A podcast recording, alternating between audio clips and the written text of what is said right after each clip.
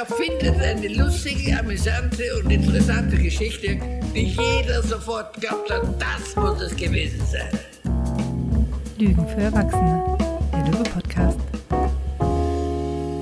Hallo, das Jahr neigt sich dem Ende zu und wir rücken näher zusammen, um uns auszutauschen und voneinander zu lernen. Dazu begrüßen wir vier wundervolle Gäste in unserem Podcast-Stübchen, die uns ihre Lieblingsfragen mitgebracht haben.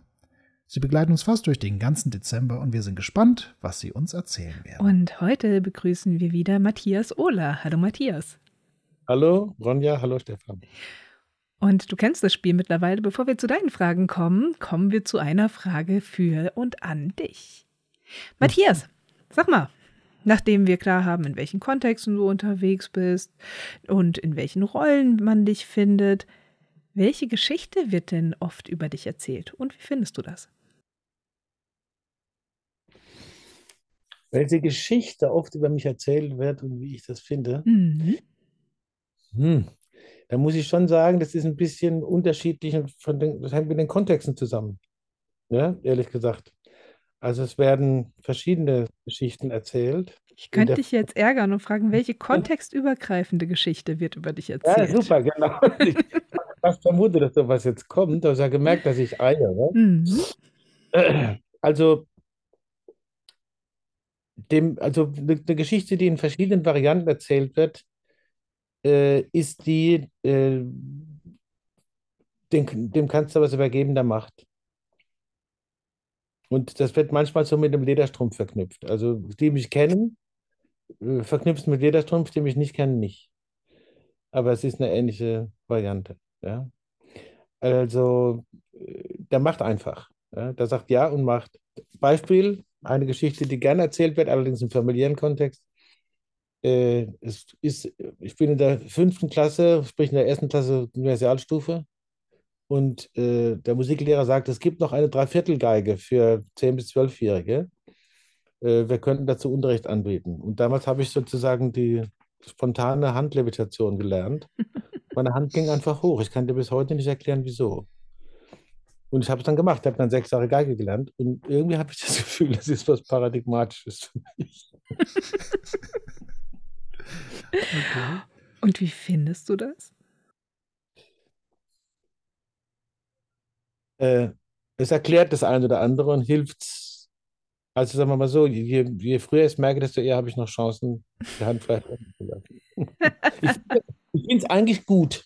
Ich finde es eigentlich ein ich finde es eigentlich ein schönes Lebensgefühl. Es ist, hat was Ermutigendes. Es hat auch was Gefährliches, aber das Ermutigende ist stärker. Merkwürdigerweise. Mhm. Ich weiß auch nicht warum. Schwer zu sagen. Ich weiß gar nicht, ob das eine Antwort auf die Frage war. Es war eine Antwort auf eine Frage. Mhm. ich fand das auch spannend. So, und dann ist natürlich spannend, mit welcher Frage bist du denn unterwegs? Was hast du uns heute für eine Frage mitgebracht? Ich habe nochmal eine Frage mitgebracht, die mit den beiden ersten zusammenhängt, im Dreischritt, bevor es dann vielleicht auch um andere gehen kann. Aber die geht jetzt eher so ein bisschen in die Zukunft. Mhm. Und zwar, äh, was denkst du denn oder vermutest du, äh, wer könnte durch dich im kommenden Jahr unterstützt werden bei Versuchen, etwas zu verstehen?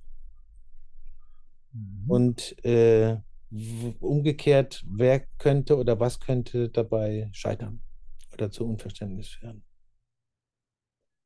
So, das sind lange Fragen. Am besten machen wir sie nochmal. Ja. Sag nochmal, die erste. Also die erste ist, wer denkst du oder vermutest du, könnte durch dich im kommenden Jahr unterstützt werden bei Versuchen, mhm. etwas zu verstehen?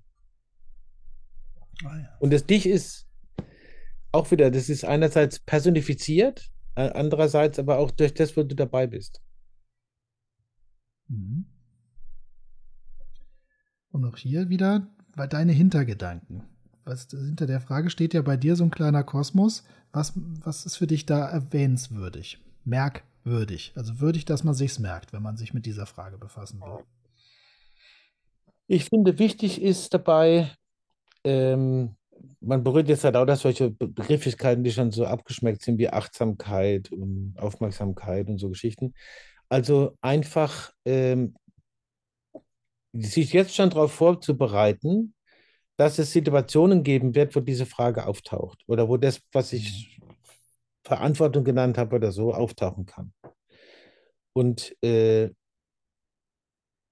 da sozusagen den Blick schon drauf zu werfen und sich dem nicht einfach sozusagen nicht, nicht in das nur reinfallen zu lassen, sondern den Blick drauf. Ich nehme jetzt mal Kongresse. Ich habe von Kongressen erzählt. Da ist eine Möglichkeit, da trifft man Leute, von denen, wo man nicht entschieden hat, dass man sich trifft. Man hat sich ja nicht verabredet. Die sind einfach da. Manchmal sind Leute da, die man kennt, manchmal sind Leute da, die man noch nie gesehen hat. Und dann gibt es plötzlich eine Möglichkeit, in einem Gespräch, einem, einem Buchangebot und so weiter, kriege ich eine Frage gestellt. Was mache ich denn jetzt? Als wer, Rollen von mir aus auch, antworte ich denn? Und welche, wie nutze ich die Chance, vielleicht äh, etwas zu befördern, dass zum Beispiel jemand ein Buch liest, das er sonst nicht lesen würde oder sie.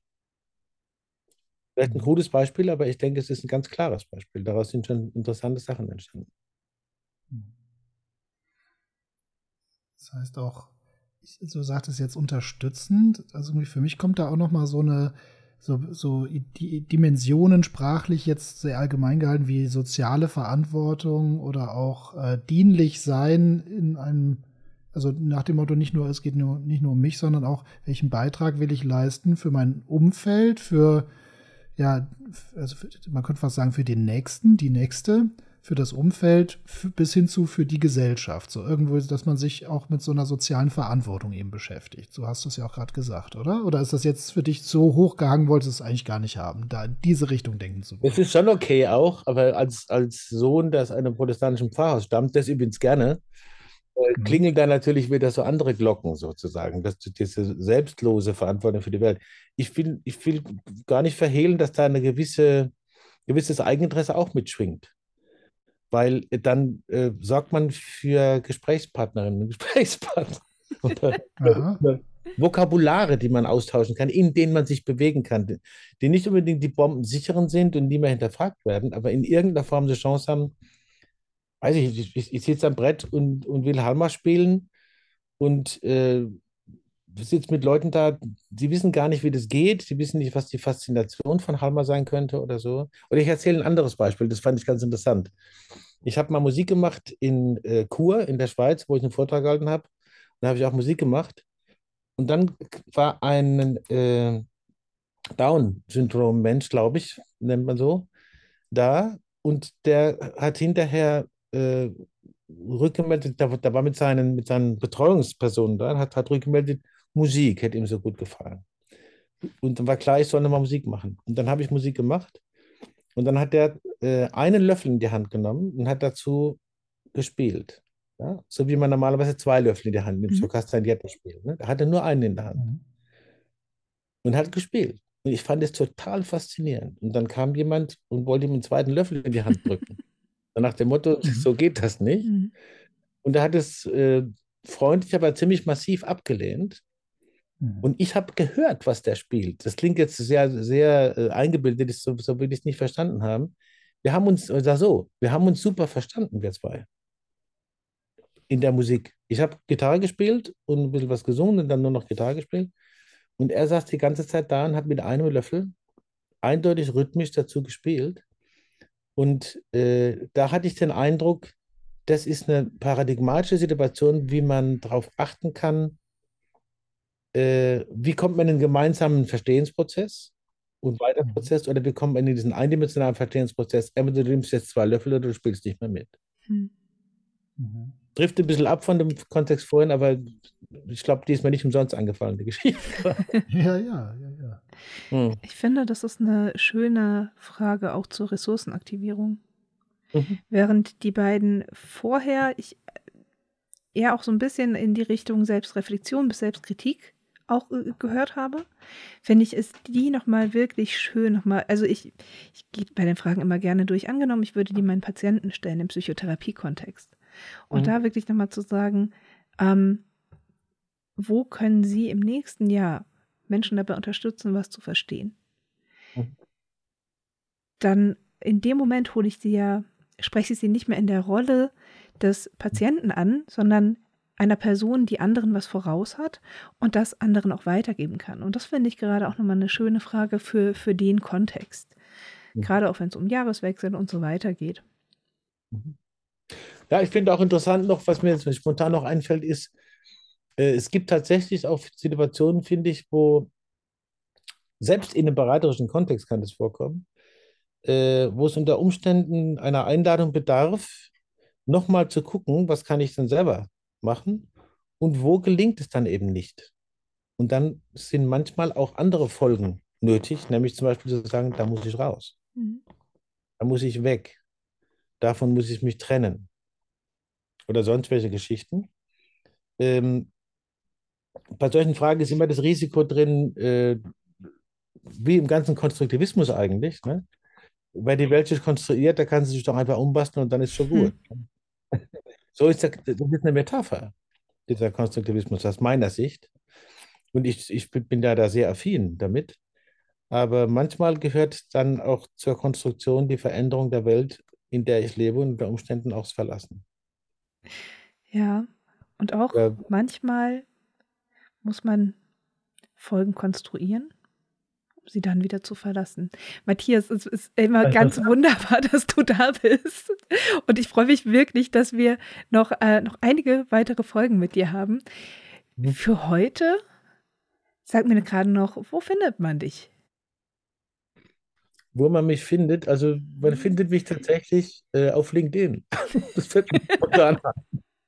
Das ist natürlich auch nie uneigennützig, wenn man das sagt. Ich, ich habe das ein bisschen mehr entdeckt für mich, muss aber auch da ab und zu dann die Entscheidung fällen, zu sagen, ich, ich trenne mich jetzt hier aus diesem Dis Diskurs, sonst, sonst kriege ich Magengrummeln. Aber auf LinkedIn findet man mich auch. Und äh, wenn man mich da suchen will. Ja. Schön. Mhm. Super. Also, Matthias Ohler, den vollen Namen unter LinkedIn. Und wenn ihr uns Rückmeldungen schreiben wollt und ein bisschen Feedback, dann das Ganze an podcast.löwe-weiterbildung.de. Und ansonsten, sage ich mal, für heute soll es das gewesen sein. Morgen geht's weiter. Ich freue mich auf euch. Ich mich auch. Bis Bis morgen. Tschüss. Auch bis dann. Ciao.